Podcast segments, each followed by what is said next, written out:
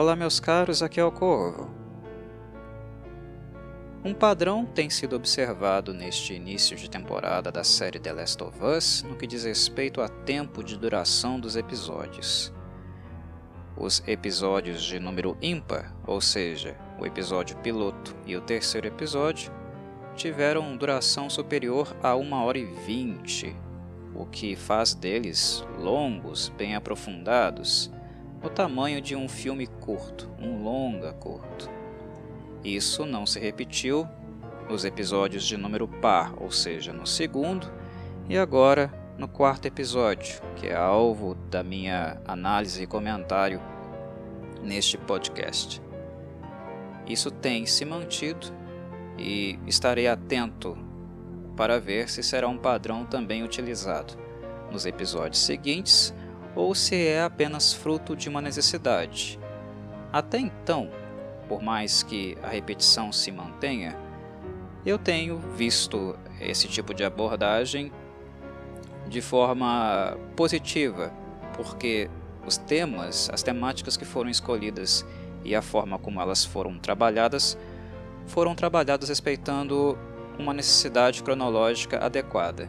Alguns temas que são mais profundos, que precisam de mais desenvolvimento, até mesmo para sensibilizar os espectadores. No caso do episódio terceiro, creio que esta abordagem, esse trabalho mais minucioso e mais longo, porque a obra pede, porque os conceitos pedem, eu acho que isso é bem evidente.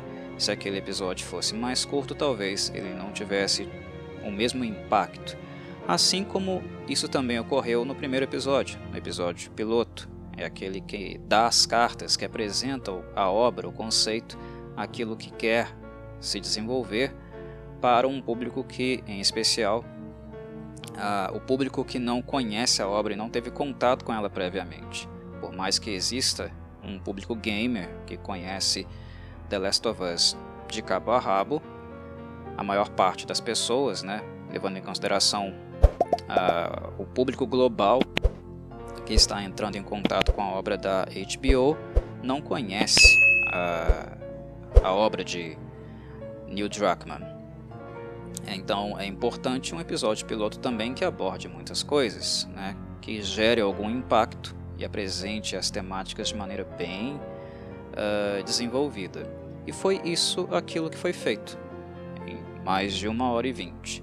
Então, o episódio primeiro e terceiro, eles tiveram uma maior duração, mas uma duração que, na minha análise, foi necessária.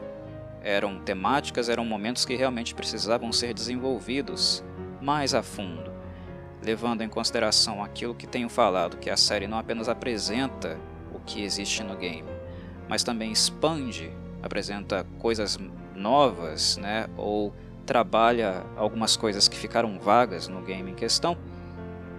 Essa extensão do episódio, né, é, esse prolongamento dos episódios ímpares, como aconteceu aqui, também é algo que eu vejo como necessário para manter né, esse, esse estilo, esse estilo de apresentar a obra, mas também de expandi-la. Entretanto, no segundo e no quarto, isso não é tão necessário porque eles são episódios mais de slow pacing. Né? Eles são episódios mais voltados para um aspecto em específico.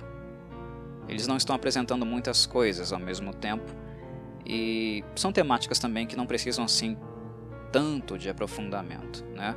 Porque são trechos que envolvem primeiro uma tragédia, né? A tragédia que aconteceu com a Tess. Uh, o segundo episódio trata daquele caminho que foi feito até o ponto de encontro e a tragédia que ali se é, sucede, né, o que ocorre ali. E agora o quarto, né, um momento também de tráfego, né, de passagem, que é uma coisa muito típica, muito recorrente no game, né, trechos onde Joe e Ellie vão circular e momentos que não tem assim um trabalho textual muito grande, porque são momentos que envolvem mesmo gameplay, onde os gamers estão jogando, né, limpando da área, os infectados que possivelmente os ameaçam e também fazendo uh, uma varredura em busca de suprimentos. São momentos onde a parte textual não é assim tão grande. E isso para a série de TV, isso para uma obra como esta aqui, é um problema.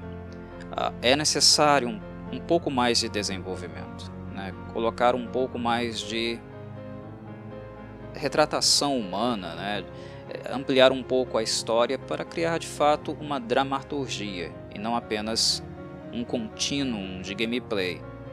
A série não é um jogo, embora seja baseada no jogo, ela tem uma dinâmica diferente. Uh, no caso do segundo episódio, né, a passagem de Tess, né, o falecimento da Tess, foi muito bem retratado. Não foi retratado igual no game, mas com uh, o mesmo espírito do game. Mas aquele momento uh, de drama, ele é muito pequeno, muito pequeno, né, e insatisfatório para um episódio só. Então, alguma coisa teve que ser acrescentada ali. Mais momentos, mais falas, uma ampliação de texto. Mas também não era uma questão que precisava ser desenvolvida, acrescentada a ponto de chegar a 1 hora e 20 de duração. No quarto episódio, eu creio que acontece a mesma coisa. Mas o interessante é que o Craig Mazin opta por ocupar esse espaço vazio em termos de dramaturgia na chegada de Pittsburgh, uh, ou melhor, aqui na série, no caso de Kansas City, com uma personagem nova. Se no game esse momento aqui é de sobrevivência, de combate constante, muito frenético, uh, faltava algum elemento da dramaturgia.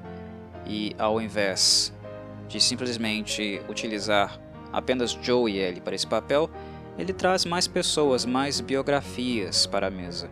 É o que tem acontecido de maneira em geral até agora. Uh, The Last of Us dá atenção também para outros personagens, para personagens mais secundários, mostram suas vidas, mostram suas motivações. Uh, é uma série que até então tem um movimento também de humanizar os demais e não apenas os dois protagonistas, né? mostram os monstros, mostram os raivosos, mas há uma tendência de dar a eles um pouquinho mais de profundidade, de mostrar de onde eles estão vindo, aquilo que os está movendo, né? Uh, isso é interessante. E nesse espaço de tempo, nesse recorte da chegada de Joe e Ellie à cidade, o Craig Mazin contribui com uma personagem nova, que é a Kathleen. A Kathleen ela não existe no game. Não é uma personagem do Neil Druckmann. É uma personagem criada pelo Craig para a série e aparentemente dá para perceber isso, claro. Uh, a intenção, o, o objetivo, eu acho que vai ser bem interessante, vai ser algo realmente válido com aquilo que nós vamos assistir não nesse episódio, mas possivelmente no quinto, porque o episódio quarto é também apenas um episódio de é, introduzir essa personagem nova, colocar, explicitar de fato, né, bem claramente a motivação dela, mas é uma, uma motivação que tem muito a ver com dois personagens que são muito importantes para esse recorte da história, que são o Henry e o Sam os dois irmãos fugitivos, né? aqueles personagens do game que também estão em maus lençóis uh, nesse trecho aqui em questão. Quando o Joe e a Ellie conhecem o Henry e o Sam, eles estão apenas em uma situação, um, em um momento de sobrevivência. Ambos estão tentando sobreviver, sair da cidade e ficar livre da ameaça uh, dos, entre aspas, bandidos que estavam lá no game em Pittsburgh aqui em Kansas City, sempre lembrando. Mudaram o nome da cidade, o lugar. Mas enfim.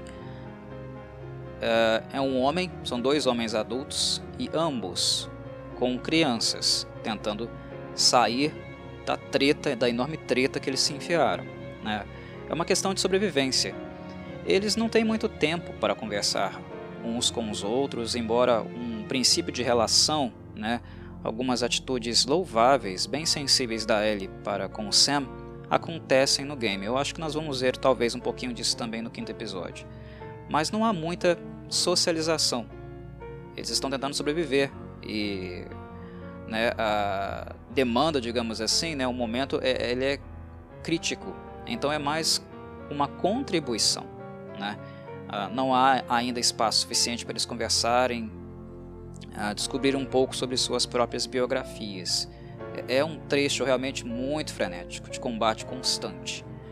Uh, então, nesse momento aqui, nesse recorte, não dá para saber muita coisa sobre o Henry ou o Sam.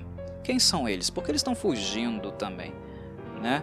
No game, eles estavam passando pela cidade. Uh, aparentemente, eles não tinham muita relação com aqueles bandidos, com aqueles abutres né, que os atacaram também. Seria uma situação um pouco parecida com o Joe e Ellie, né, com aquilo que eles estão passando. Mas aqui a mudança me parece bem interessante, porque um vínculo foi criado, foi estabelecido entre o Henry e a Kathleen, que é a personagem né, que está atrás dele, que tem uma história aparentemente trágica. Eu vou entrar em mais detalhes daqui a pouco, mas que está querendo encontrar o Henry de qualquer forma motivação aqui é vingança, né? Então ele tem história e isso dá mais profundidade, ambienta realmente um pouco esse espaço aqui, porque se não houvesse esse elemento, se não houvesse esse vínculo entre Henry e as pessoas de Kansas City, seria novamente apenas um espaço vazio, apenas destinado a experimentar uma gameplay, brincar de tiro ao alvo, correr de um lado para o outro, né, procurar suprimentos, sobreviver. Isso para dramaturgia é problemático. Então é um espaço que está sendo ocupado desenvolvendo a dramaturgia. Não, agora não apenas o Henry e o Sam têm uma história com aquele local ali, mas também é, o fato de existir uma história e ter uma terceira personagem que está atrás dos dois cria uma motivação clara e isso dá também um, uma profundidade maior para o cenário e também para as pessoas que estão nele. Não são apenas bandidos, né? pessoas quaisquer. Tem uma motivação ali, uma motivação muito clara, que não foi muito desenvolvida ainda, né? mas foi apresentada. No quinto episódio, como falei, deve uh, existir uma introdução maior de novos elementos né, elementos que aprofundam aquilo que foi introduzido aqui. Mas o episódio quarto, quarto, no caso, é apenas um episódio de introdução.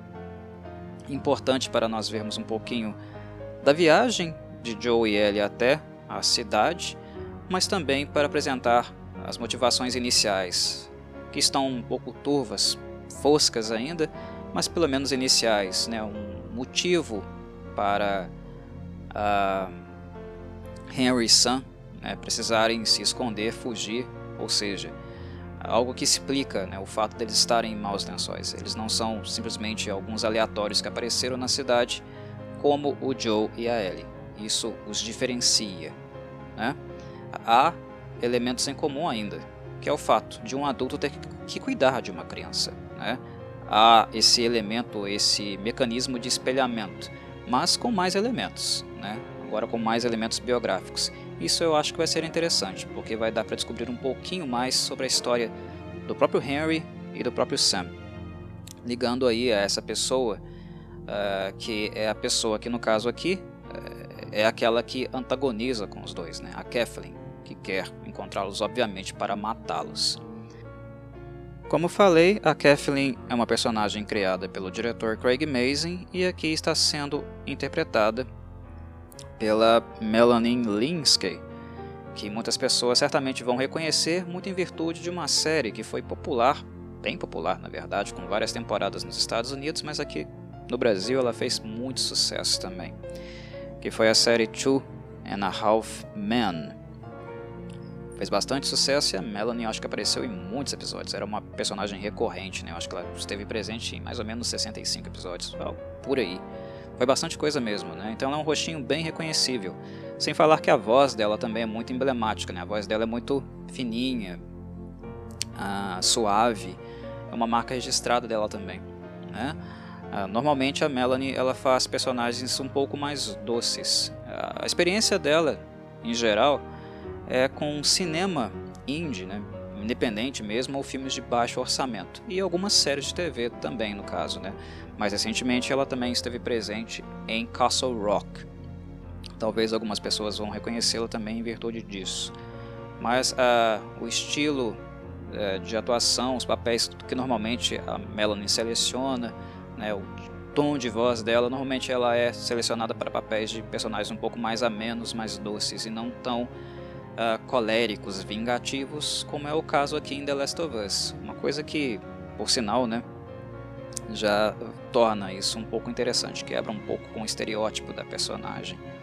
Mas uh, eu me lembro, tam lembro também da Linsky, né, graças a alguns filmes que não são assim de primeira prateleira, né, mas querendo ou não foram clássicos da TV ou do cinema, mesmo com as críticas. Eles acabaram se tornando cult com o passar do tempo. Não foram muito bem recebidos, mas se tornaram cult. As pessoas os conhecem. Que no caso foi Detroit Rock City, né? E também o filme para TV, uma pequena minissérie na verdade, chamada Rose Red. A Linsky também tem esse histórico, né? Trabalhando em obras do Stephen King. É muito bom revê-la. Eu gosto da atriz. Uh, não foram muitas as obras de destaque que ela teve, né? não são muitas as obras que são conhecidas, em virtude do grande aproximamento que ela tem do cinema independente, mas uh, ela é uma figurinha que há muito tempo eu não vi e fiquei bastante satisfeito por rever aqui. A personagem em si, claramente uma figura de liderança, ela está em um ambiente onde a zona de quarentena também caiu. Né? Em Kansas City, a Fedra não domina mais, não dita as regras mais. Não há Fedra aqui, não há Fireflies, há apenas pessoas. Né? E pessoas também fazem essas coisas, né? Independente se tem um uniforme né, de mercenário ou de guerrilheiro, né, de um grupo de resistência ou né, uma farda militar, pessoas também são capazes de estipular uh, caos independente da bandeira que levantam. Uh, enfim, a zona de quarentena caiu. Como eu falei, né, eu trabalhei com essa ideia no episódio anterior, no podcast anterior, esse modelo militarizado, extremamente rígido, uh, é um modelo falido. Ele tende a cair, ele tende a ruir em qualquer que seja o lugar. É uma questão de tempo. E aqui ele já ruiu. Né? Não necessariamente quem vai fazer isso serão os Fireflies. Os Fireflies existem em um recorte bem pequeno. Né? É um grupo que se auto-intitula assim, né, mas que corresponde a apenas um recorte, né, uma região dos Estados Unidos. Isso não quer dizer que eles vão estar em todas ou existam em todas, né? Uh, e isso é uma coisa que a série também trabalha para esclarecer de cara. Os militares aqui uh, eram tão truculentos, né? Os Fedra, eles eram tão truculentos como lá na zona de quarentena de Boston e o sistema de trabalho deles, né, a hierarquia, toda a rigidez era basicamente a mesma. A Fedra, no caso, era né, um, um, grupo muito grande, muito organizado, né, que diz respeito a, ao país no, no, no, em um todo, né, digamos assim. Né. Diferente dos grupos de resistência que têm seus próprios nomes, seus próprios princípios, a Fedra, inicialmente, né, pelo menos logo após ao breakout, ao estouro dos fungos, era a princípio um movimento militarizado organizado com nome e princípios, né? É, um plano em, em mente, né? com um método de conduta muito, digamos, uniforme. É típico, né? tradicional no militarismo, ser uma coisa mais uniformizada. A Fedra em Boston e a Fedra aqui eram a mesma coisa né, os grupos que são diferentes. Mas enfim, né, os princípios por serem iguais e uniformes, isso traduz em um tipo de truculência, de perseguição uh, que é comum em todos os lugares onde a Fedra teve poder, tem poder ainda ou que teve algum tipo de poder. E a personagem da Kathleen ela emerge justamente nessa questão, porque ela era uma cidadã local, né?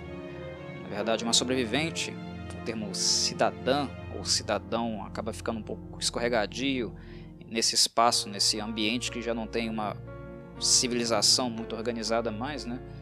Enfim, mas ela era uma sobrevivente desse espaço e uma sobrevivente que viu muitas pessoas serem perseguidas, mortas pelos Fedra, pelo menos enquanto eles ainda existiam lá em Kansas City.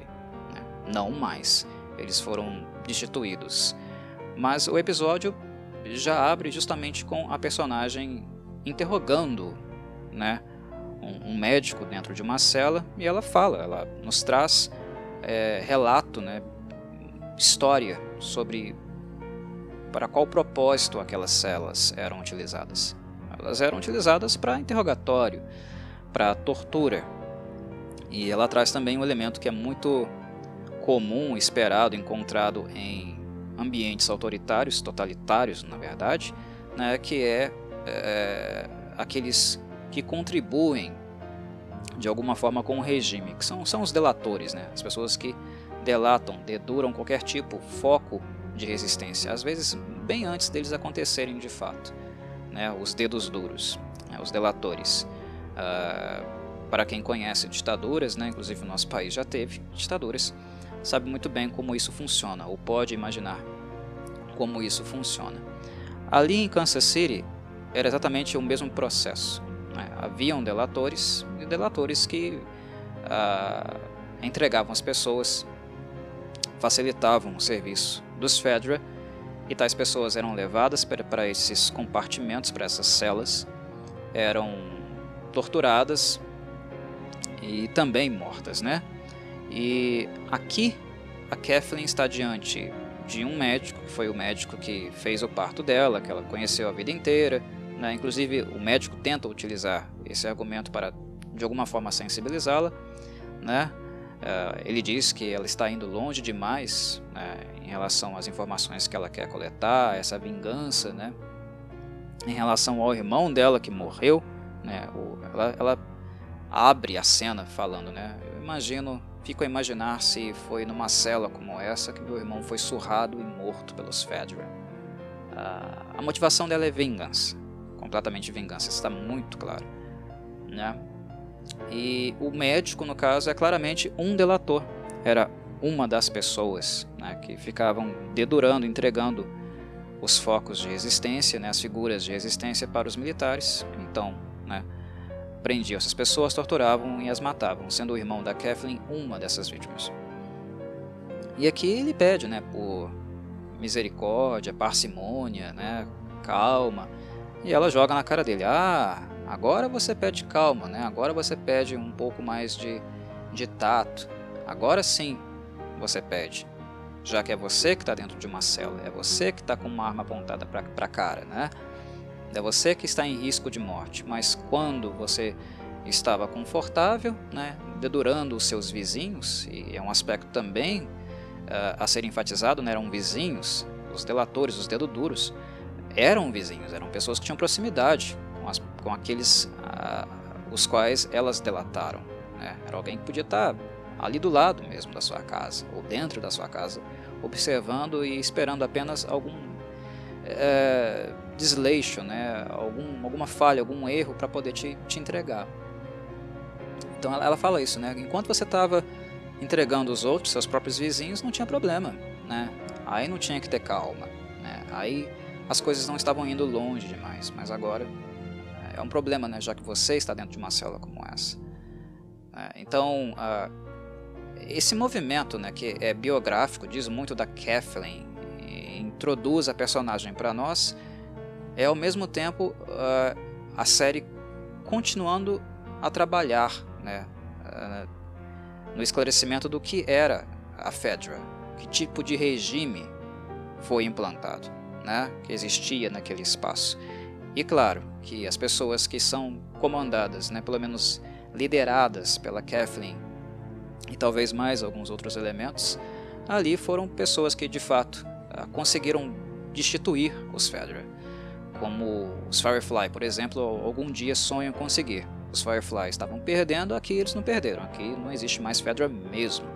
Né? Aqui eles venceram, embora vencer não significa necessariamente deixar a vida mais fácil. Em um mundo onde você não é mais o topo da cadeia alimentar e sim os fungos, é claro que não vão existir tais facilidades.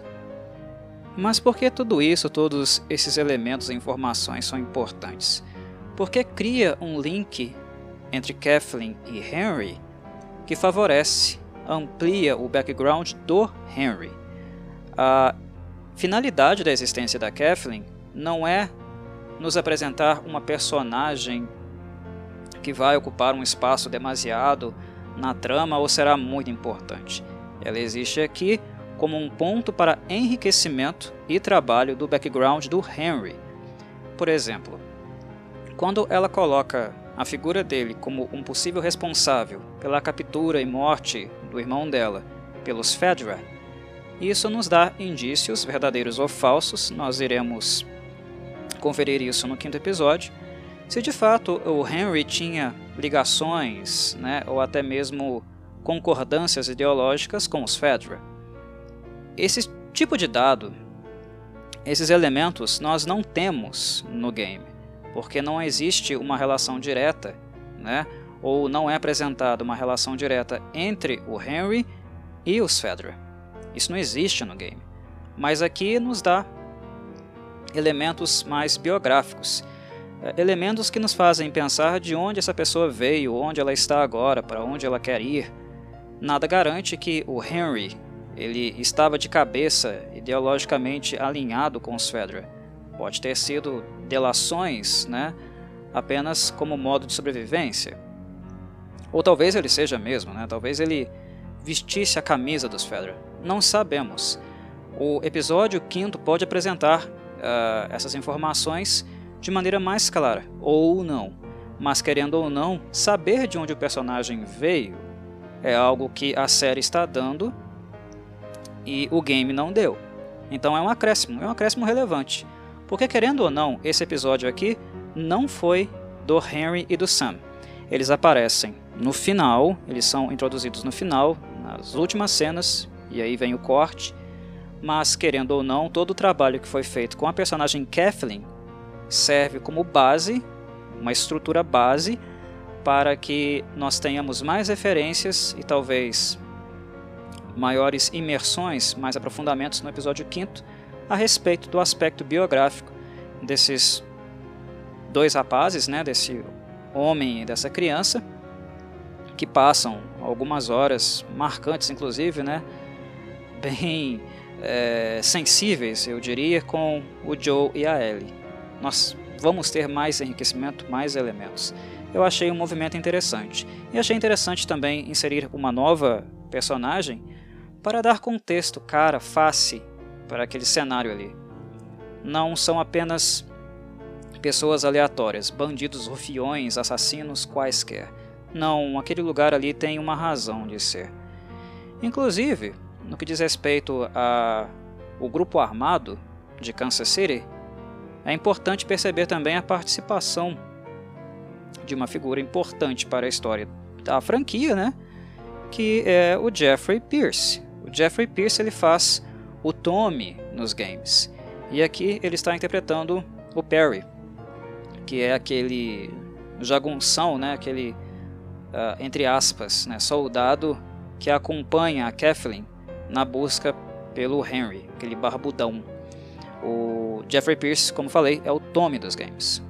Aqui a voz dele não dá pra é, talvez não dá para perceber que se trata do Tommy porque é uma entonação diferente. Nos games você tá, está atuando usando sua voz de formas diferentes, né?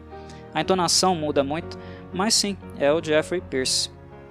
Ele não teve um grande papel, né? Um papel de destaque. O Troy Baker também vai aparecer na série, mas também não vai ter um grande papel assim, né? A Ashley Johnson. Mas ah, é uma forma do Neil Druckmann também continuar honrando, né, homenageando, dando oportunidades para esses atores que trabalharam naquele game fantástico e que deram um nome para ele também, né, um, uma fama que o Druckmann adquiriu como roteirista e que não teria acontecido se não fosse as performances excelentes que tais pessoas uh, entregaram no game. Então isso é bem bacana também.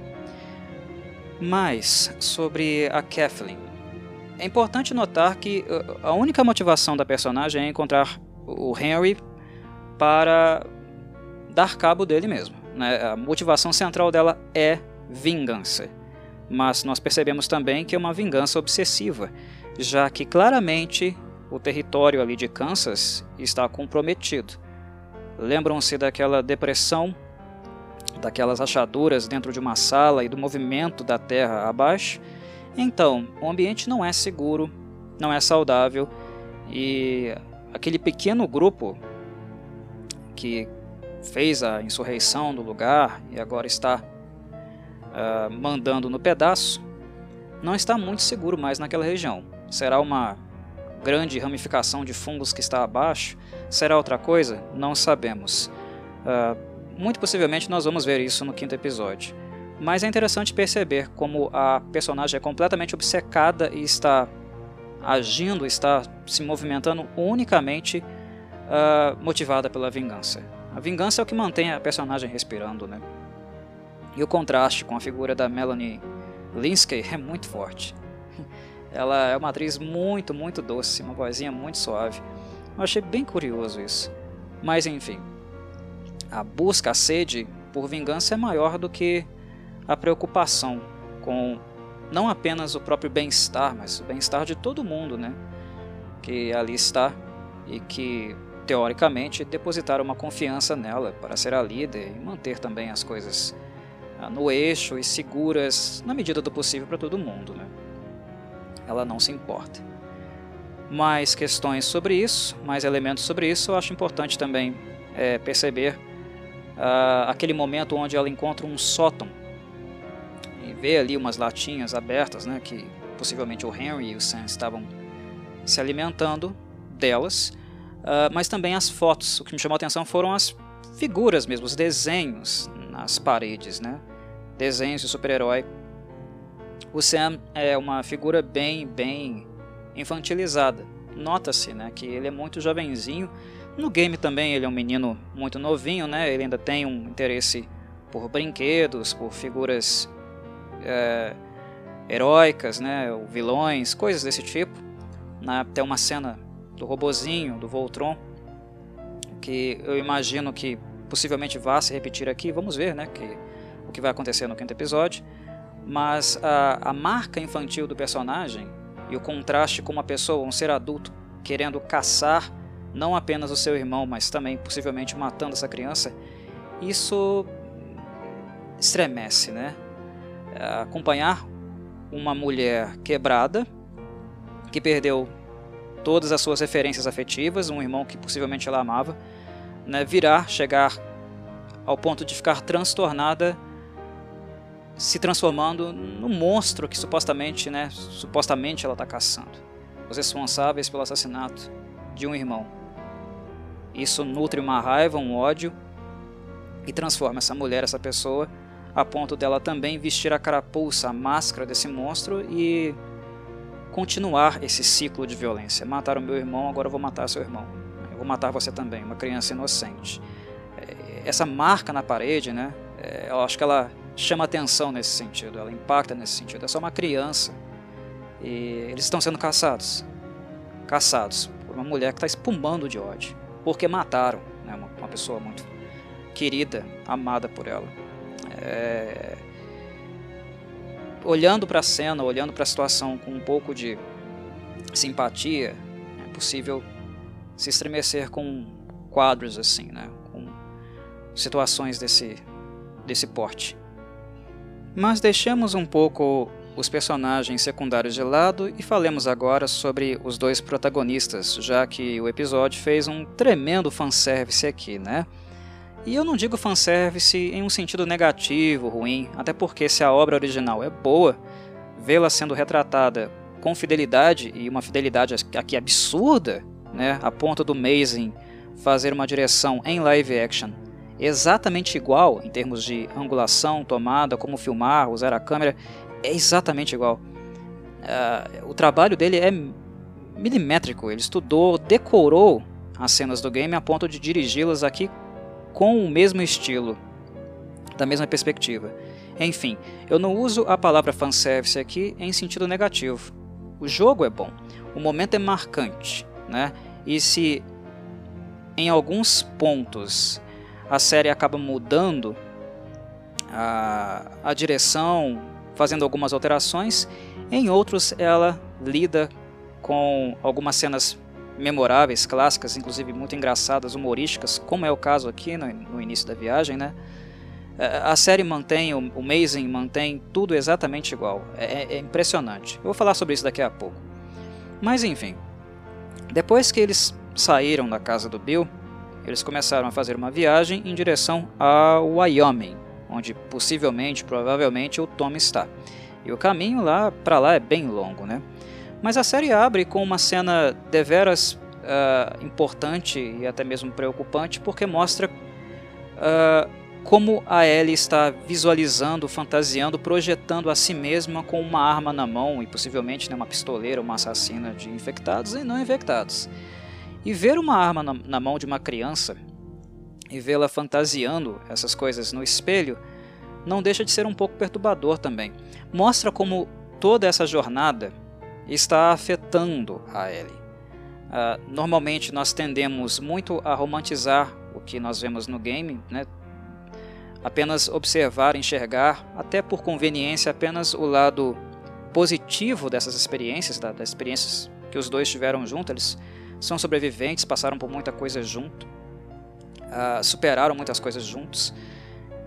Então é natural, esperado que nós coloquemos peso nessas experiências positivas, naquilo que aproximou e uniu os dois personagens e nos esqueçamos um pouco dos aspectos negativos e também do impacto que isso tem principalmente na Ellie.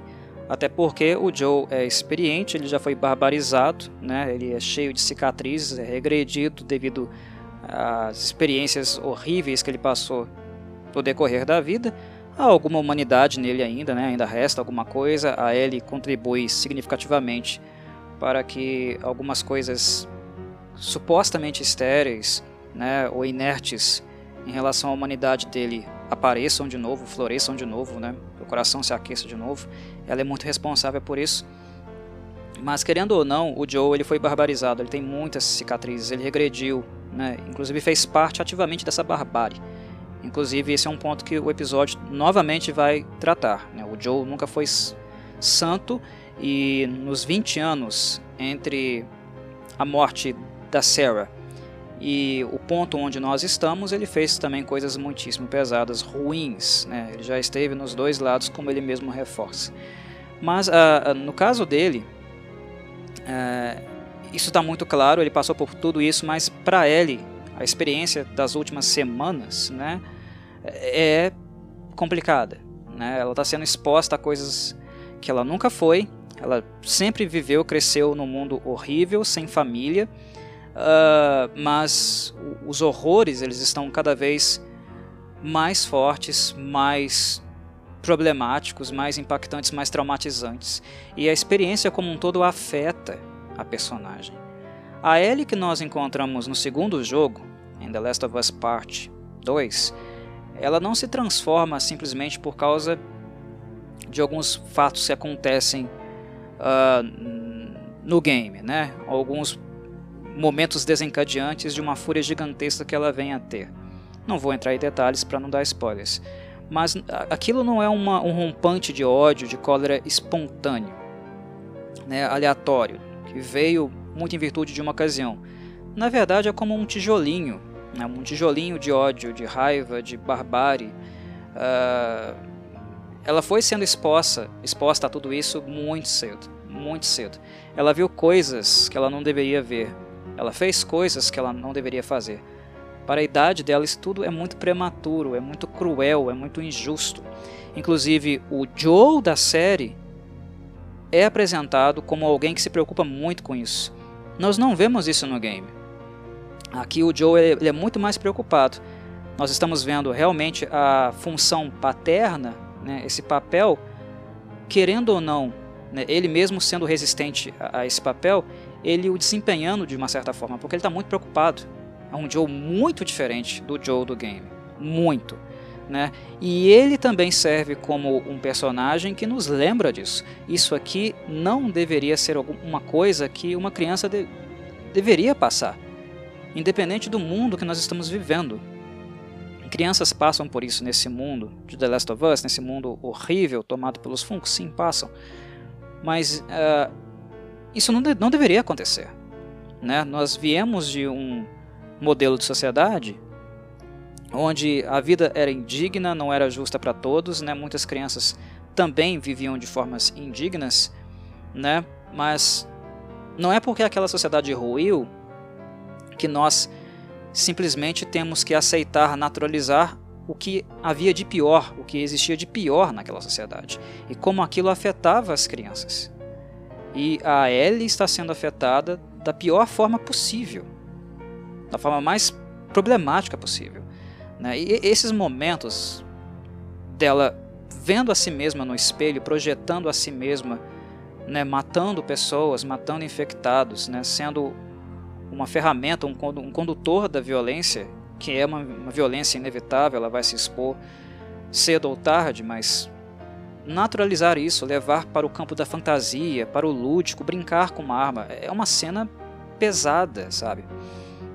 Olhando, observando do ponto de vista pedagógico, né? De um ponto de vista de desenvolvimento infantil, inclusive desenvolvimento mental, é, é muito, é muito mesmo. E eu estou muito satisfeito, inclusive com esse cuidado, com essa preocupação do Neil Druckmann e do Craig Mazin de mostrar como a Ellie foi sendo condicionada, apresentada, introduzida em uma série de situações que não por acaso tais situações fizeram dela né, seguir o caminho que ela segue, por exemplo, no segundo game da franquia, em The Last of Us Part 2. Nada é por acaso. Há um caminho, há um condicionante. Né? Ela passou por certos lugares, ela viu certas coisas e isso a afetou do ponto de vista mental mesmo né?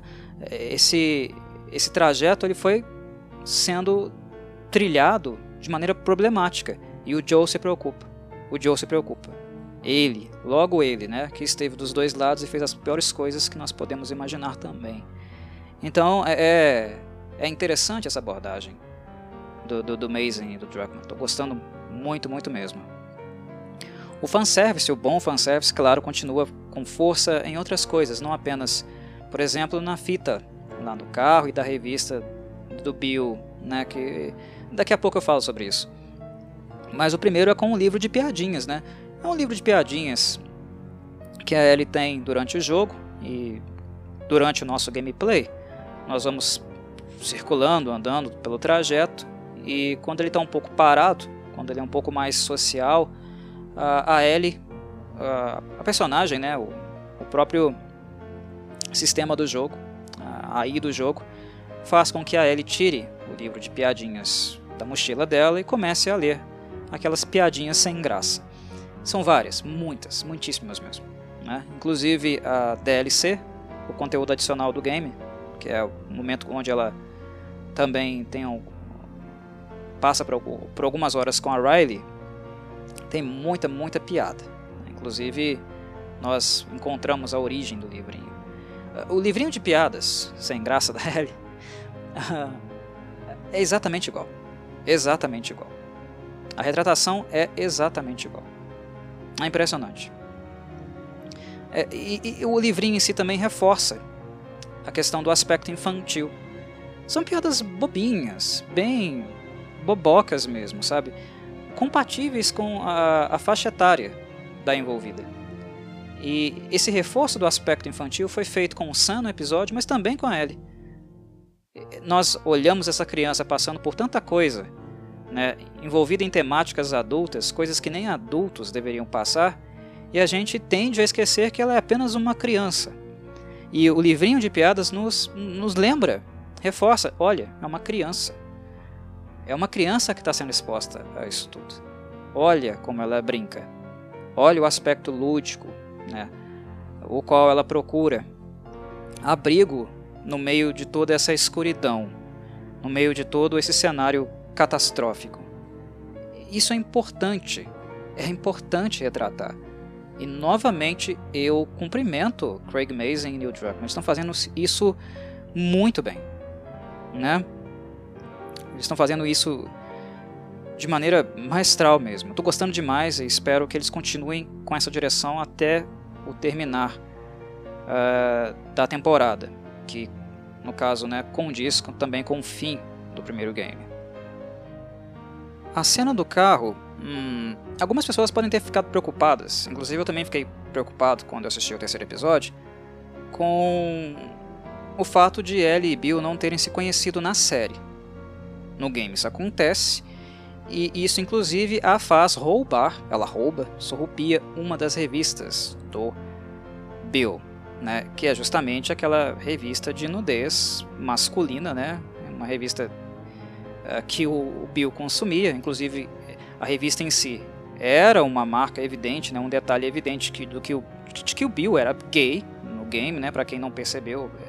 Isso é inclusive uh, curioso, né, como as pessoas, algumas pessoas não perceberam jogando o game que o Bill era gay. Mas enfim, a, a revista é um, um indício claro disso. A Ellie rouba coisas do Bill. Ela rouba essa revista de nudez. Ela não sabia que era, obviamente, sobre isso. Ela não sabia que o conteúdo era esse e isso acaba resultando né, em uma cena muito constrangedora para o Joe no carro. É, é, é ela é cômica principalmente por causa disso, porque é muito constrangedora para o Joe. A menina, uma adolescente, começa a folhear uma revista de nudez masculina, né, com imagens masculinas, uh, no banco de trás, faz uns comentários constrangedores, né, meio uh, desconcertantes para o Joe. E isso no game é, é muito engraçado. A cena em si do carro, que inclusive conta também com a fita, né, com a, a, a musiquinha que é uma vencedora, mas não é exatamente da época do Joe. Uh, música, inclusive, exatamente igual àquela que foi usada no game. A cena em si é, é um baita de um fanservice. Mas, repito, é um bom fanservice. É uma boa cena, é uma cena marcante. E muito em virtude do modo como o terceiro episódio foi conduzido, algumas pessoas poderiam, né, na verdade, a esse ponto já até teriam acreditado que nós não veríamos a cena do carro, do modo como acontece. E isso pode ter dado né, um sentimento de pesar, porque são cenas muito, muito marcantes, muito cômicas. Uma das poucas cenas cômicas que realmente tem no game. Porque ele é trágico na maior parte do tempo, né? Ele é emotivo na maior parte do tempo.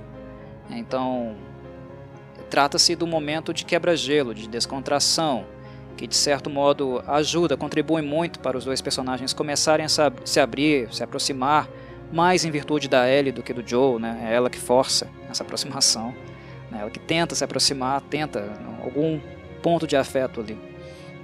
Mas enfim, uh, o momento desencade desencadeador dessa cena que existe no game é o fato da Ellie ter roubado uma revista do Bill. Já que ela não conheceu o Bill na série, é normal imaginar que talvez essa cena não viesse a acontecer. Pessoalmente, eu já até estava uh, conformado, não mais esperando que elas fossem acontecer.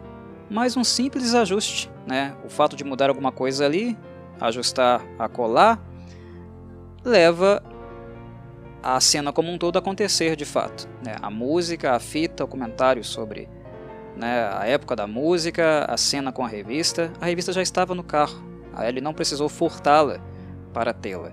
Né? O fato da Ellie ser uma ladrazinha é um elemento interessante na obra? Sim, mas foi feito um ajuste. Né? Aquilo ela não furtou nada, mas querendo ou não, toda a cena cômica, né, aquela quebra de gelo, acabou acontecendo porque a revista imprópria para ela, já estava no carro, ela simplesmente a encontrou. O que chama atenção também aqui é o apreço, a admiração que o Craig Mazin teve pela cena também. Assim como nós, gamers, aqueles que jogaram, também tiveram. O diretor, o Mazin, ele faz tudo sistematicamente igual, do mesmo modo, né, com a mesma perspectiva, com os mesmos ângulos, os mesmos shots, tudo é incrivelmente em live action, incrivelmente igual ao game. É, é impressionante.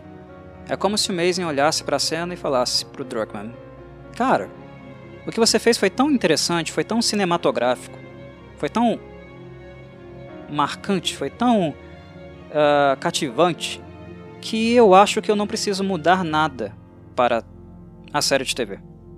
Eu não preciso dirigir o elenco de forma diferente, eu não preciso colocar as câmeras num lugar diferente, porque aquilo que você fez, aquela cena do game já é cinematograficamente perfeita do modo como ela é. É exatamente essa sensação que eu tenho. Isso na cena onde a Ellie cai no sono, no shot dela com um sorrisão aberto, abrindo a janela e jogando a revista, né, para fora, na estrada, o modo como a revista cai, onde ela cai, é, é, tudo muito semelhante, é tudo muito igual. Tecnicamente falando, em termos de perspectiva, né, do, daquilo que a câmera capta, né, como nós vemos, é exatamente igual. Impressionante. O Mason é tão fã, né? Obviamente ele foi tão fã das cenas do jogo como nós somos, né? Eu acho que isso aqui está muito claro. Mas enfim, a viagem como um todo, ela é bastante rápida, né? O que divide né, a, a, cidade do Bill e a chegada em Pittsburgh, que aqui na série relembra Kansas City, uh, é apenas as cenas do carro, os comentários sobre música, a revista, né? A, a Ellie dizendo que não vai dormir e dorme, né? Começa a babar. Uh, esse ponto, esse trecho que separa um setor de outro. Mas aqui o Druckmann e o Mason exploram um pouco mais essa viagem. Afinal, ela não é uma viagem breve. Wyoming está distante, fica muito longe, né? É, eles dão mais profundidade, mais imersão e acabam trabalhando mais uh, com o objetivo de mostrar como a Ellie vai se aproximando cada vez mais do Joe e algumas das barreiras, embora poucas ainda, né, vão se abrindo lentamente. É muito evidente que o movimento para se aproximar, ter importância, saber, descobrir as coisas, é um movimento da Ellie. O Joe é fechado. Mas cada brecha, né, cada mínima brecha que ele deixa para ela poder penetrar, né, futicar, saber e se aproximar, ela tenta se aproveitar de algum modo. Ela é uma criança, de certo modo, muito carente. Né? É uma constatação que é possível de fazer com a Ellie também. Ela é muito carente. Ela nunca teve figuras afetivas, referências para qualquer coisa, né? Nem uma referência no sentido de o que fazer para sobreviver. Ela era uma criança projeto de soldado da Fedra, mas sem qualquer tipo de relação afetiva ao redor. Né? A Riley foi muito importante na vida dela, mas a Marlene, por exemplo, foi distante, nunca estava presente. Ela é uma criança sem família. Então nós percebemos como ela é carente de afeição ela encontra os pretextos, né? Ela aproveita esses pretextos, pequenas coisas que acontecem no cotidiano, pequenas informações que o Joe fornece e tenta chegar até ele, tenta saber mais, se aproximar mais. E aqui no caso foi apenas consultando um mapa que ela acabou eh, fazendo isso, né?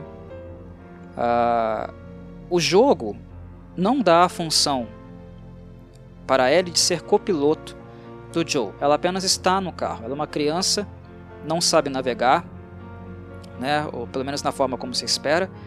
E a série faz algo diferente. Ela dá uma função também para a Ellie dentro do carro. Ela é parceira do Joe nesse momento.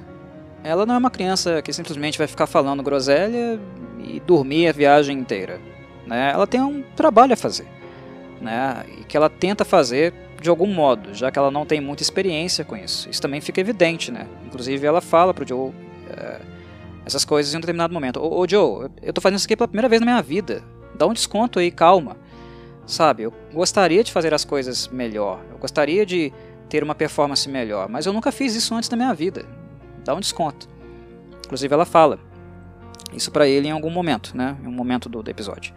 É, e é um, também uma mudança marcante nesse sentido, porque mesmo sendo uma viagem, sendo um momento de descontração, de maior socialização, existe tempo para isso, é também um momento do dever, né, da responsabilidade, do trabalho, da obrigação.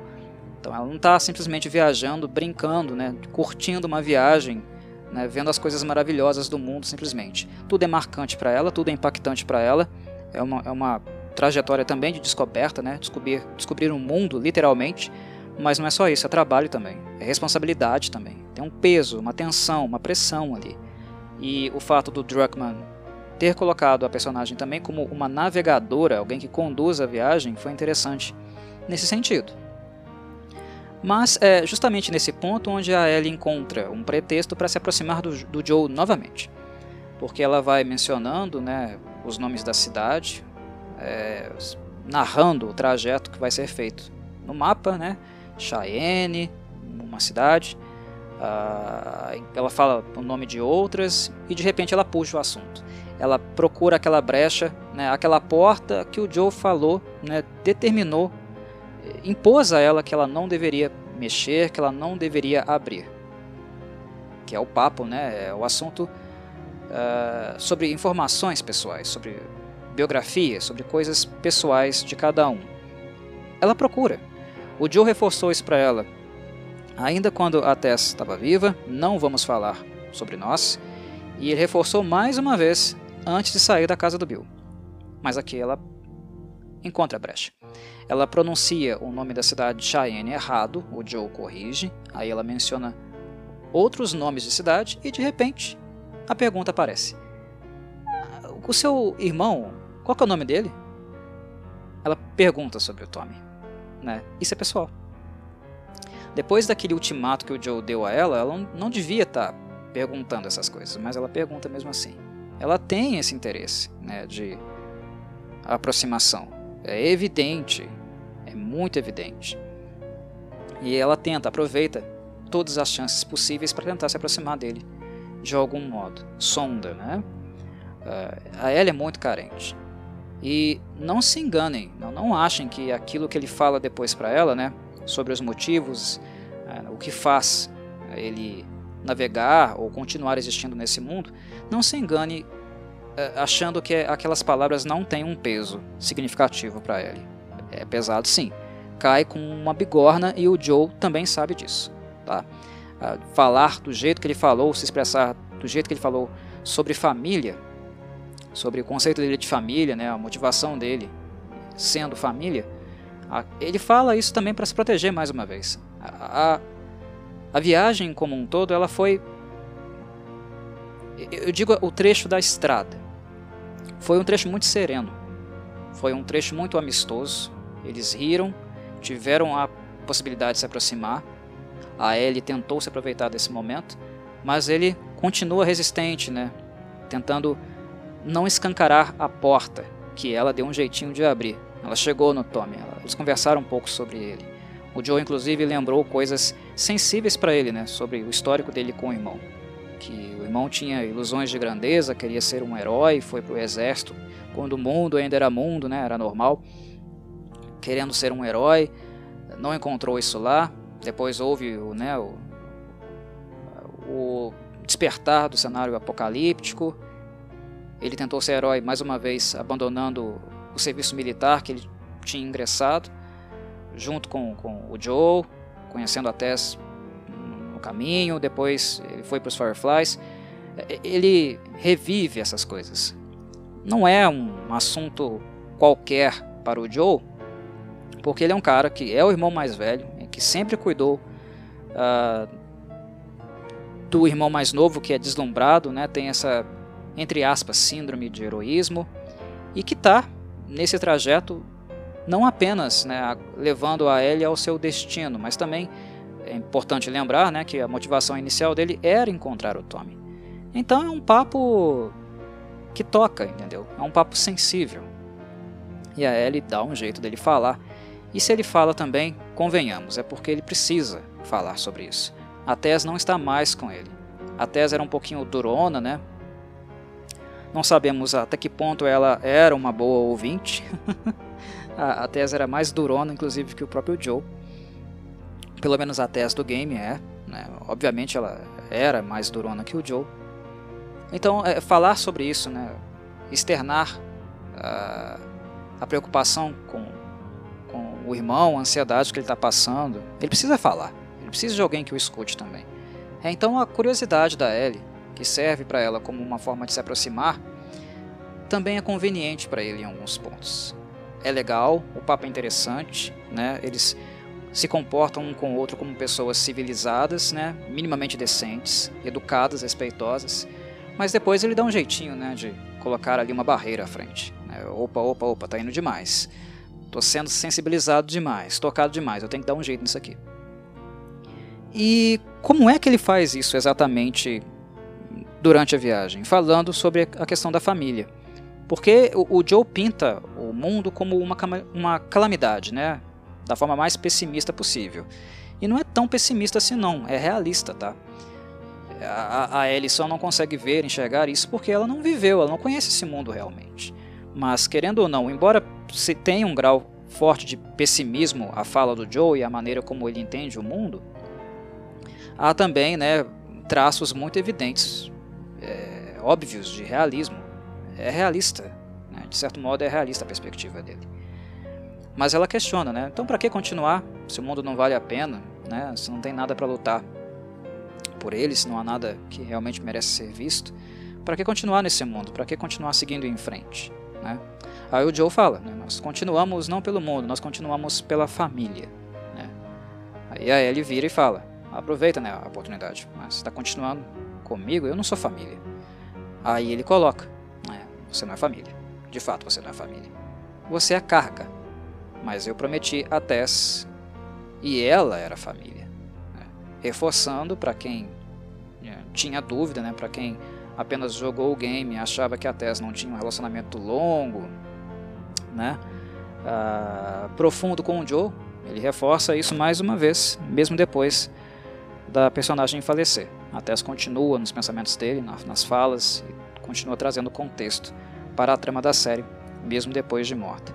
Mas isso cai como uma bigorna na cabeça da menina. A menina quer uh, estar mais próxima do Joe. Ela quer mais uma relação mais amistosa com ele, mais próxima. Ela é carente. E ele coloca, ele joga mais, mais uma bigorna na cabeça dela. Ou, oh, fica aí na sua, tá? A viagem está sendo divertida, mas eu estou fazendo tudo isso por causa da Tess. Por causa da promessa que eu fiz para ela. Não por causa de você. Você não é família. Nesse mundo nós vivemos por família. É o motivo que me faz continuar.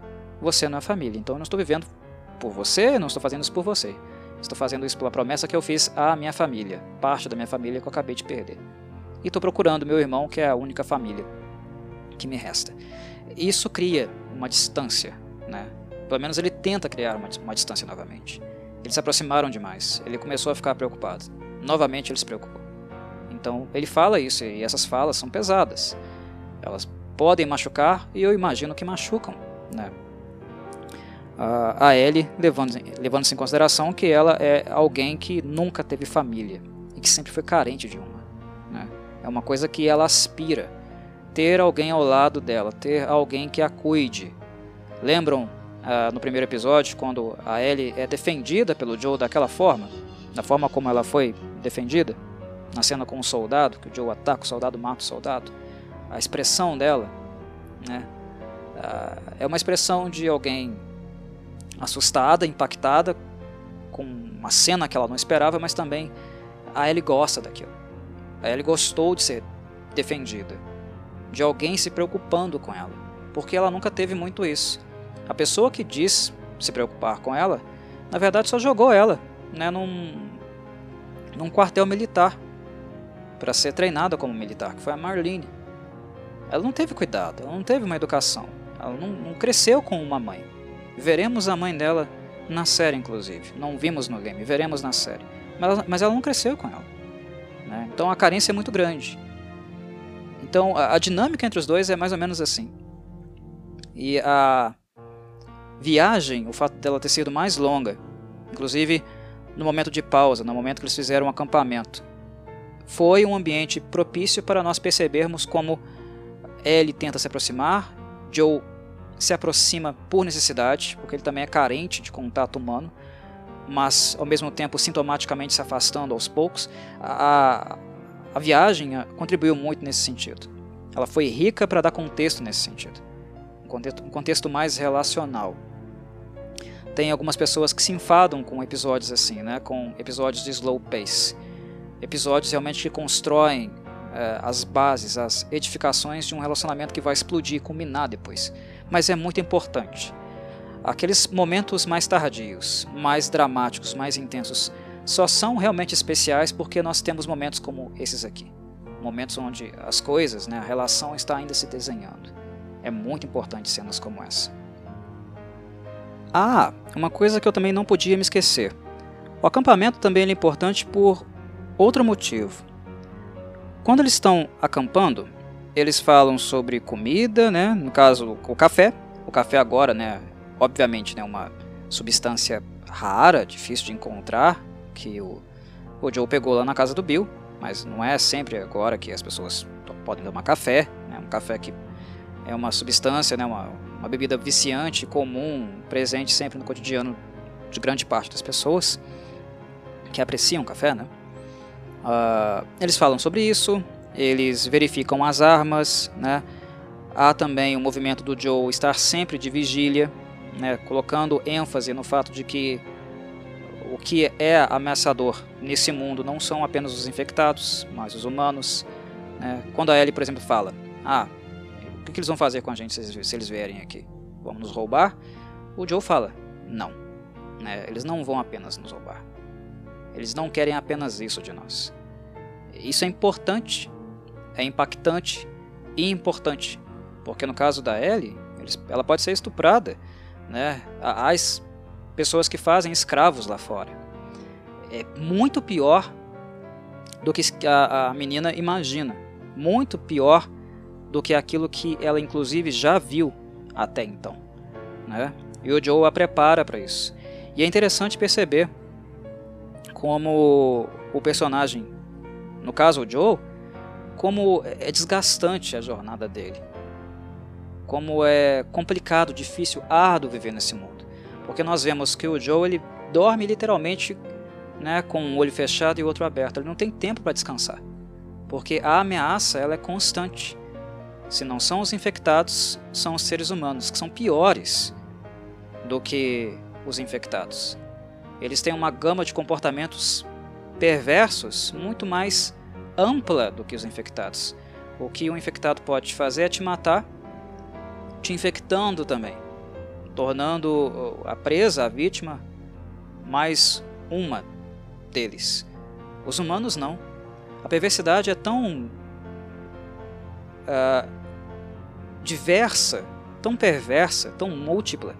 São tantas as possibilidades que os seres humanos podem causar o mal né, e apresentar ameaça uns aos outros, que ele não tem tempo para descansar.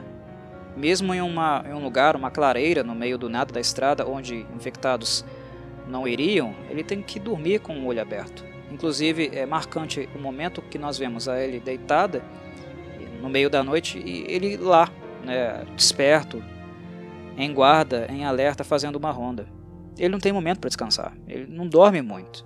Nesse mundo você não dorme muito, não tem um lugar seguro o suficiente para você poder descansar, estar mentalmente descansado. Vocês já estiveram em situações assim? Né, de estar com o corpo cansado, precisando dormir, mas a preocupação é intensa, a pressão é, com, é constante a ponto de vocês não conseguirem dormir direito? Né? Por causa do temor, do estresse. É isso, esse é o dia a dia do Joe. É o Joe 24 horas por dia. A Tess, uh, ela era um contraponto. Definitivamente é, ela era um contraponto. Um cobriu o outro. Né? Se a Tess estivesse ali, eles poderiam revezar. Ela ficar de ronda em um momento, né, e o Joe outro, para ela poder dormir também. Mas com a ausência dela, ele não pode fazer isso. Então é, é duro. Às vezes o Joe é muito ranzinza, mas quem não fica ranzinza também? Com tanta pressão, com tanta ameaça a todo momento, com uma responsabilidade gigantesca, né? Que é a que ele tem de manter a Ellie viva. Uh, e ainda com poucas horas de sono. Poucas horas muito mal dormidas, por sinal. Não tem como não ser ranzinza, né? Uh, sobrevivendo, não é vivendo. Isso aqui é sobrevida, não é vida. É sobrevivendo desse jeito. Né? Então é, é compreensível também. Mas é, é esse momento do acampamento é importante por várias várias coisas. É para não dar também não uh, passar a sensação de que as coisas são exatamente como acontecem, acontecem lá nos games. Né? Uh, verificar as armas, né? Ver se elas estão funcionando direitinho, fazer manutenção nelas. Avaliar o estoque de, de suprimentos, né, comida, se tem é, comida suficiente, limpar né, o ambiente, inclusive, que você vai dormir, cuidar dos seus sacos de dormir também, verificar suas roupas, né, minimamente, ou seja, é um cuidado constante, é um trabalho constante. Não é simplesmente ir de um lugar para o outro e não ter que fazer algumas coisas básicas, sabe? para manter tudo minimamente funcional. Isso dá mais realismo né, para uma obra, mais realismo, inclusive, do que o jogo, o game em si, é capaz de dar. É bem interessante também. A questão do café e a reação da Ellie eu achei bem interessante. Cômica e também interessante. Porque esse negócio de que todo mundo gosta de café, né? O café é uma bebida adorada por todo mundo, isso é balela, né? Uh, é claro que muitas pessoas gostam de café, café é uma bebida tradicional, mas não é crime, né? Uma pessoa não gostar de café. Muita gente lida, né? Tem uma reação estranha quando uma, alguém diz que não gosta de café. Nossa, não gosto de café? Como assim? Café é tão gostoso, café é tão cheiroso. Não, Café é gostoso, café é cheiroso para quem gosta de café, mas não necessariamente todo mundo tem que gostar ou vai gostar de café. O interessante aqui é que a Ellie não cresceu numa cultura que impõe o café, né? Os Starbucks da vida, ela fala lá, né, nome de algumas franquias e ela pergunta, né, é isso aqui que vocês vendiam? É isso aqui que vocês tomavam antes de trabalhar? Quando vocês acordavam? Sério mesmo? Essa coisa aqui com cheiro de bosta queimada? Ah, é interessante, né? Porque nós realmente crescemos, nós somos habituados em uma cultura de café. E pensando, por exemplo, no Brasil, no nosso país, que é um país de cultura né, com uma história muito forte relacionada ao café, de produção, né, exportação de café, a forma como a bebida ela entrou na nossa cultura e faz parte dela, isso é curioso, né? Não necessariamente é, em todos os lugares do mundo é assim. O café não é uma bebida popular em todos os lugares do mundo. E nem tem que ser, né? E uma pessoa pode muito bem não ter a mesma percepção, né, o mesmo vínculo emocional com a bebida, né, inclusive com a substância cafeína, né, que fisiologicamente cumpre alguns papéis né, em relação a estresse, ansiedade. A gente não pode ignorar isso também. Né? A cafeína é uma substância bem poderosa nesse sentido, né? até mesmo utilizada, entre aspas, como uma forma de ópio para aguentar o dia, a pressão, né? o que nós temos que fazer. Enfim, né? A Ellie não cresceu nesse ambiente, nessa dinâmica. Então, para ela, o café não é um símbolo né? nacional, algo realmente incorporado na cultura. Então, ela olha para a bebida, inclusive para não apenas para o cheiro, mas para o aspecto da bebida com né, olhos diferentes, com uma careta, exatamente como aquela careta que ela fez. Por exemplo, uh, eu não sou uma pessoa que não gosta de café, mas eu sou uma pessoa que também não faz questão de café. Se tem alguma coisa uh, para tomar que não seja café, eu vou optar por outra coisa que não seja café. Eu não sou fã de café. Mas eu não sou frescurento em relação a café também. Ah, só tem café. Não, ah, não vou tomar então, não gosto de café. Não, eu tomo. Tomo um cafezinho de boa. Eu não acho o café ou, ou uma substância, né, uma bebida ruim. É tolerável. Eu só não sou fã de café. Nossa, não posso viver sem café. Eu pessoalmente não sou desses, entendeu?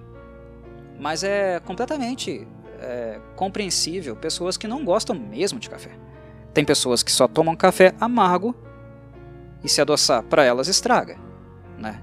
E tem pessoas que é o contrário, né? que só tomam café adocicado e acham café puro horrível, horrível. Né? Tem pessoas que realmente também não gostam do cheiro de café. Isso é normal, né? completamente normal. Embora nossa cultura imponha né, que o café é uma bebida que faz parte do dia a dia, uma bebida, bebida quase sagrada né, uh, na nossa mesa, não necessariamente todo mundo vai reagir ao café desse modo. E isso me leva também a refletir sobre coisas que nós sentiríamos falta se acabassem. Imagine, né, se acontecesse realmente um cataclisma, né, uma, um, alguma coisa apocalíptica no sentido de The Last of Us, como The Last of Us. O que vocês realmente sentiriam falta? É bem provável que as respostas né, de uma pessoa para outra, é claro que haverão muitas coincidências, né, muitas coisas em comum que todos sentiríamos falta, mas algumas que são importantíssimas, inclusive em termos de bebes e comes, para algumas pessoas, certamente não serão para outras. Eu não odeio café, mas eu também não sou fissurado em café, a ponto de não conseguir viver sem. Se acontecesse um episódio como apocalíptico, como aconteceu na série, e eu ficasse sem café, para mim não faria a menor diferença. Pessoalmente falando, né?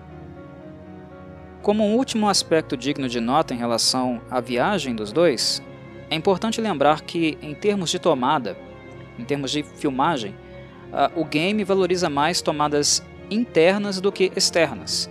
A maior parte das coisas que acontecem no game são com uma perspectiva interna do carro. Né? É mais uma socialização, uma conversa, convivência que o Joe e a Ellie têm dentro do carro, e o externo não é tão visto assim, né?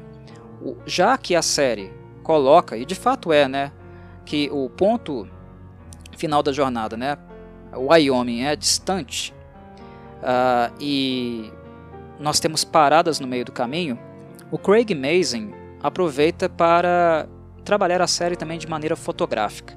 Notem como ele filma a estrada, né, a natureza tomando conta do cenário, né, montanha russa antiga, né, sem funcionalidade agora, carros, tanques, sucatas velhas uh, nos acostamentos.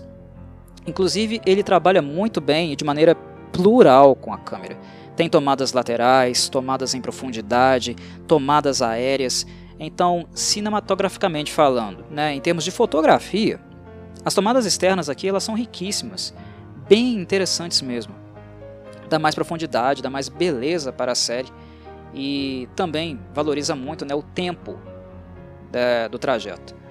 Não apenas no, no, campo de relações, mas no campo artístico, fotográfico, a, a série também foi uma evolução em relação ao game. Para fechar, falemos um pouco sobre o conflito armado, né, a cena da emboscada, do tiroteio, que é parecida também, bastante parecida né, com o que acontece no jogo. Mas aqui há uma diferença clara né, em relação à forma, forma da obra. O conteúdo é, é semelhante, é praticamente o mesmo, mas a forma é distinta. Então, uma abordagem mais realística se faz necessário. Quando nós somos emboscados no game, uh, são muitos inimigos que nós temos que dar conta. E uma coisa obviamente diferente entre game e série é que no game você pode tomar tiro, se ferir muito mais e tem suprimento para se curar ali rapidinho, né? Não tem grandes problemas. É claro que uma abordagem como essa numa série de TV não poderia ser, né? Porque o que se visa aqui é algo mais realístico. O Joe não pode ser ferido, a Ellie não pode ser ferida. Então a dinâmica também é diferente. O Joe ele tem problemas aqui com três uh, assaltantes. Né? É um número muito menor. Mas o grau de periculosidade, né, de tensão, inclusive uma tensão que nós vemos claramente no rosto da Bella, da Bella Ramsey, já que a Ellie não tem experiência com isso, é uma coisa digna de nota, tá? A atuação da Bella Ramsey foi muito boa nesse sentido. Nota-se o impacto, o claro impacto no rosto, na expressão de uma criança que está sendo ameaçada de morte. Né? Ela está no meio do turbilhão, e isso é novo para ela. A Ellie teve experiência com arma de fogo antes, ela teve uma experiência né, de vida e morte anteriormente, nós sabemos que sim. A série também vai mostrar isso mas ela não teve tantas a ponto de ficar acostumada. Né? E ela não teve também uma oportunidade infame, no caso, né, de ser caçada por seres humanos. Então, o modo como o Joe a instrui, conversa com ela, o impacto que isso tem na personagem, a linguagem corporal da Bella Ramsey, o que nós vemos expresso no rosto dela. É tudo muito bem feito, a atuação é muito boa. Aqui não se pode ser baleado. Não há suprimentos, não há medicamentos, não há conhecimento para se tratar de fato como deve ser tratado um ferimento de bala. Essas coisas são escassas, são raras. Né? O que a Kathleen inclusive fez ao balear um médico, que era uma pessoa supostamente responsável, né, um dedo duro, independente do que ele fez, matar um médico em um mundo como The Last of Us é um ato realmente digno de nota. A pessoa, de fato, deve estar muito, muito transtornada, completamente fula, cheia de cólera, a ponto de fazer isso. Porque um médico, né, suprimentos médicos, conhecimento para tratar de ferimentos, são coisas preciosas realmente, raras, né? Então aqui o medo, né, a cautela, eh, essas coisas são necessárias. Né? O temor, né, a precaução de não se envolver em conflitos, né, o, o fato de manter-se longe de problemas, confusões com seres humanos e também com seus arredores, não se cortar, não se machucar, né, não adoecer, tudo isso passa pela cabeça dos envolvidos. Já imaginaram ficar doentes em um mundo como esse? Né? Sem qualquer tipo de medicação, intervenção médica. Não dá. Né? Não dá, definitivamente não dá. Né? Como não dá para nós sermos feridos, baleados constantemente como nós somos no game. É impossível. Aqui deve-se evitar qualquer tipo de coisa que pode colocar o seu corpo né, uh, em risco. E isso, obviamente, nós sentimos principalmente na Bella Ramsey, no perigo, na tensão, né, na opressão que a, que a cena causa para ela. Sobre a Ellie reter uma arma e usá-la justamente em um momento que o Joe precisaria dessa ajuda e que, muito provavelmente, sem essa ajuda ele teria morrido, é algo que acontece também na série, mas acontece em um momento diferente. No game, isso acontece muito depois, não é no mesmo instante, né? não é no mesmo recorte do tiroteio, do momento de chegada em Kansas City. É bem depois. Mas em termos uh, dramáticos, eu creio que a função foi cumprida do mesmo modo, né? porque aqui o acento, o impacto, não está necessariamente na figura do Joe, no fato dele ter sido salvo por ela. Ameaçado de morte, né? em risco de morte eminente, o Joe já esteve várias e várias vezes. Né? Isso é esperado do personagem. Mas uh, o acento aqui dramático, o impacto principal é na figura da Ellie. O quanto isso impacta a menina. No game, a Ellie matou o alvo. Ela dispara e o alvo morre. Aqui não. Né? Aqui ela dispara, uh, o alvo fica inclusive ainda vivo no chão, sem o movimento das pernas, né, mas implorando por misericórdia, chamando pela mãe. E claro, ouvir isso não é para uma criança, né, nem mesmo para um adulto, uma coisa difícil de digerir no momento. É um momento uh, destruidor né, para a alma daquele ser infantil ali. É, mas o impacto da, da experiência de disparar uma arma, realmente tentar contra a vida humana, isso nós vemos bem retratado aqui. Eu creio que essa foi a função do jogo e também a função da série. Né? O impacto ser maior na pessoa da Ellie. É diferente. Né? Cria-se aqui um corte entre aquela fantasia que ela fez no início do episódio, olhando no espelho, fingindo que estava atirando, se imaginando no papel, a uma distância muito grande entre aquela fantasia, aquela projeção infantil e a realidade.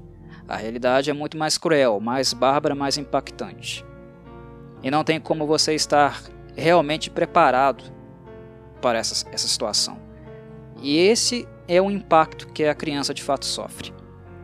O impacto nela. Disparar a arma é diferente. Estar nessa posição é diferente.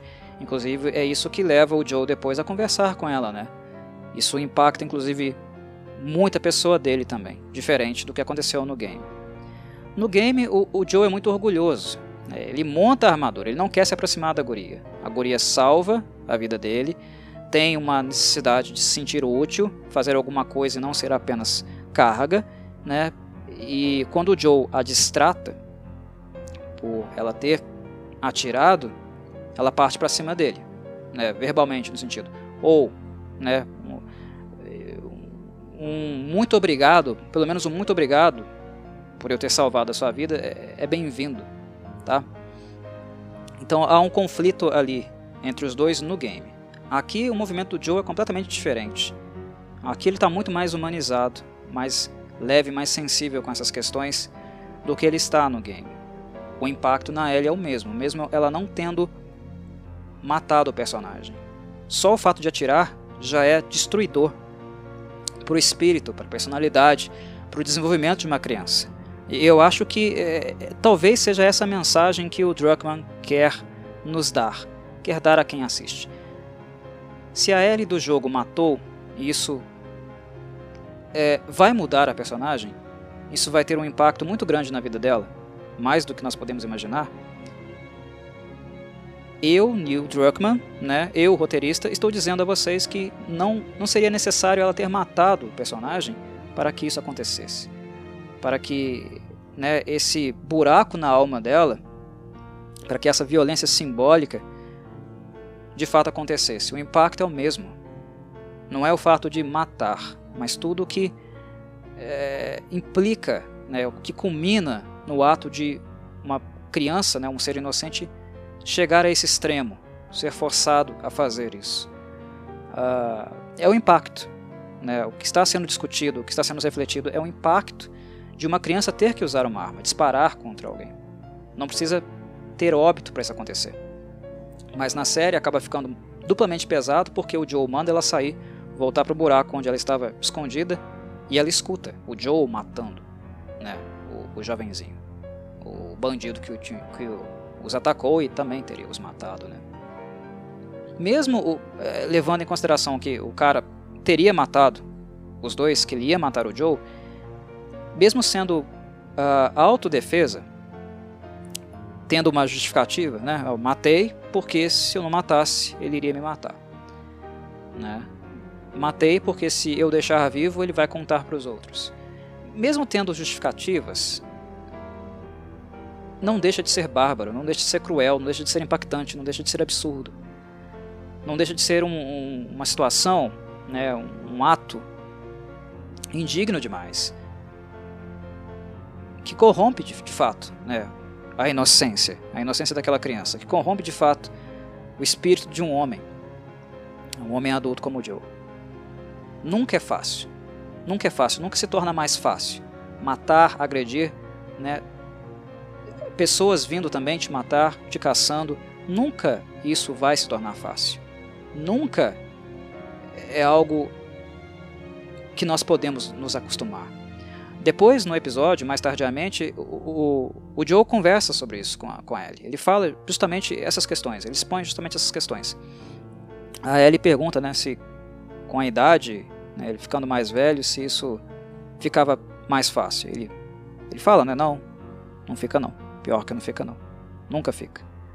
Mas para uma criança como você, na idade que você tem, você não deveria estar tá passando por isso pela armadura emocional que o Joe do game, do game monta, o que nós temos dele é mais orgulho, né? É ingratidão, orgulho, truculência com a Ellie.